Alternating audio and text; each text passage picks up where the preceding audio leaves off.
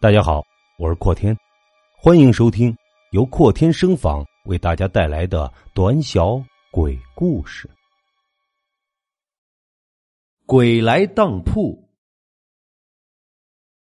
罗红是开当铺的，他在这个镇子上算是有钱人。他开的铺子很大，而且是镇上唯一的一家当铺。有的等着用钱的人，就会把一些值钱的东西拿到他这里来当。开当铺的利润很高，那些着急用钱的人拿着宝贝来找他当，他总是把价格压得很低。迫于无奈，那些人会以很低的价格卖掉宝贝。等他们想赎回东西的时候，罗红就会抬高价格，让他们也高价买回自己的东西。这样一来一去的差价，已经是一笔很可观的收入了。不过，那些当掉东西的人，很少有人会买回去。如果他们有钱的话，就不会忍痛割爱，以很低的价格卖掉自己的宝贝了。被当到这里的东西，有很大一部分被他卖掉，当然是用很高的价格卖掉的。他的生意做得风生水起。这附近有烟馆，有赌场，有很多人因为这两个地方而倾家荡产。这对罗红来说却是一件好事在这个地方开当铺，刚好可以方便那些赌徒和瘾君子。陷入赌博当中的人一般都无法自拔。赌博和毒品一样，是能够让别人上瘾的。那些在里面输了钱的人，总想着自己能够赢回来，他们不相信自己的运气就这样差，总在心里幻想着自己有一天能够连本带利的赢回来。那些吸食大烟的人就更加不必说了，毒瘾犯的时候痛苦异常，在巨大的痛苦中，他们会丧失理智，任何事情都做得出来。这两种人，他们不把自己所有的钱都亏光，是不会善罢甘休的。但凡有点值钱的东西，他们都会拿到罗红的店里来当掉。长期以来，他这里累积了不少的好东西。有一天晚上，罗红都快打烊了，一个穿着破破烂烂的男人来到了他的店里。这个人一看就是一个瘾君子。他的身体消瘦，脸上挂着两只黑眼圈，皮包骨头的脸上苍白，没有一丝的血色。看他的样子，就像一只鬼一样，浑身上下脏兮兮的，还有一股难闻的味道。对于这样的人，罗红并没有什么好感。虽然这是他的客户，但是也不必给对方好脸色。他说道：“你要当什么东西？我已经快要打烊了。”下次早点来啊！男人畏畏缩缩的，一看就不是什么好东西。罗红说：“你有什么东西想当呀？拿出来看看。”男人点了点头，从兜里掏出一个小包。他小心翼翼的打开小包，里面竟然是一块玉。没有想到，看上去这样邋遢的人，竟然会有一块好玉。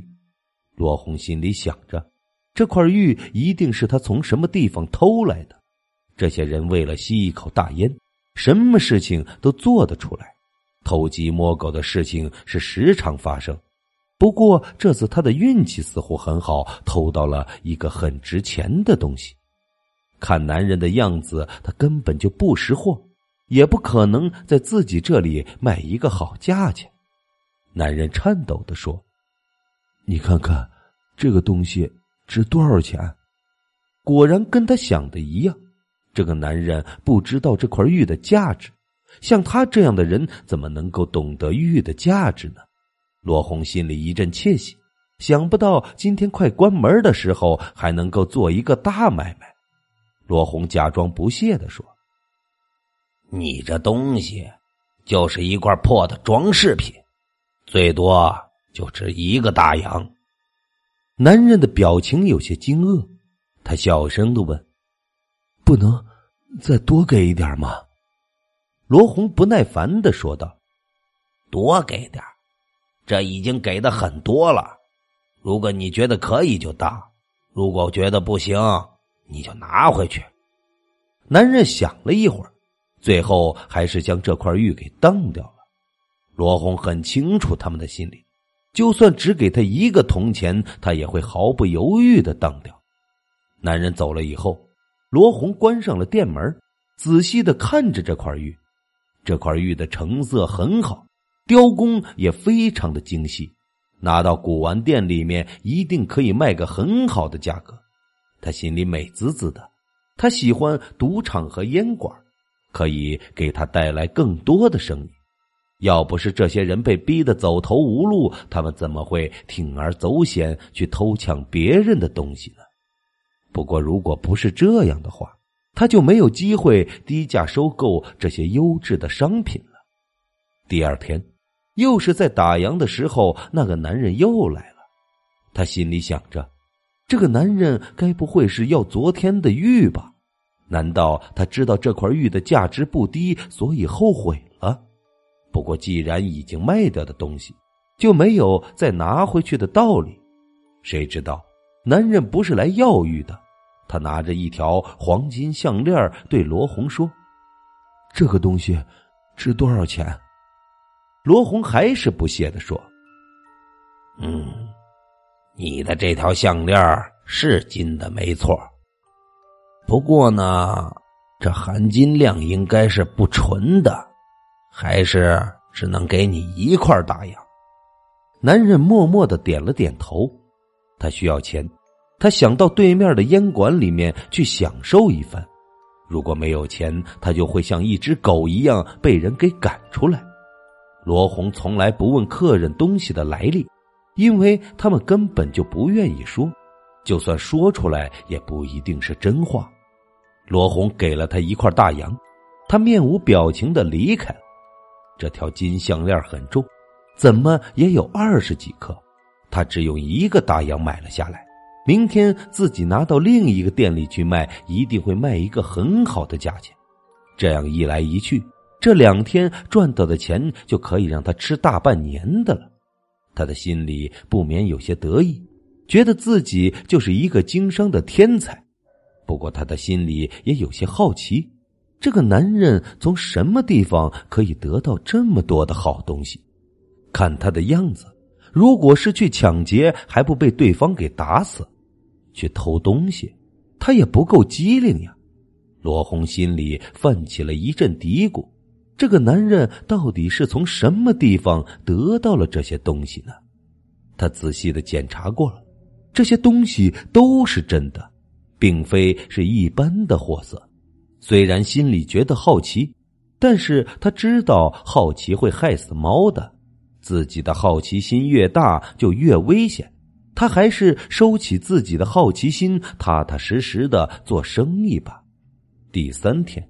在快打烊的时候，他以为那个男人还会来，但是直到他关上了门，那个男人都没有再来过。他心里觉得有些好笑，就这样一个邋遢的人能够拿着这两样东西已经很不错了。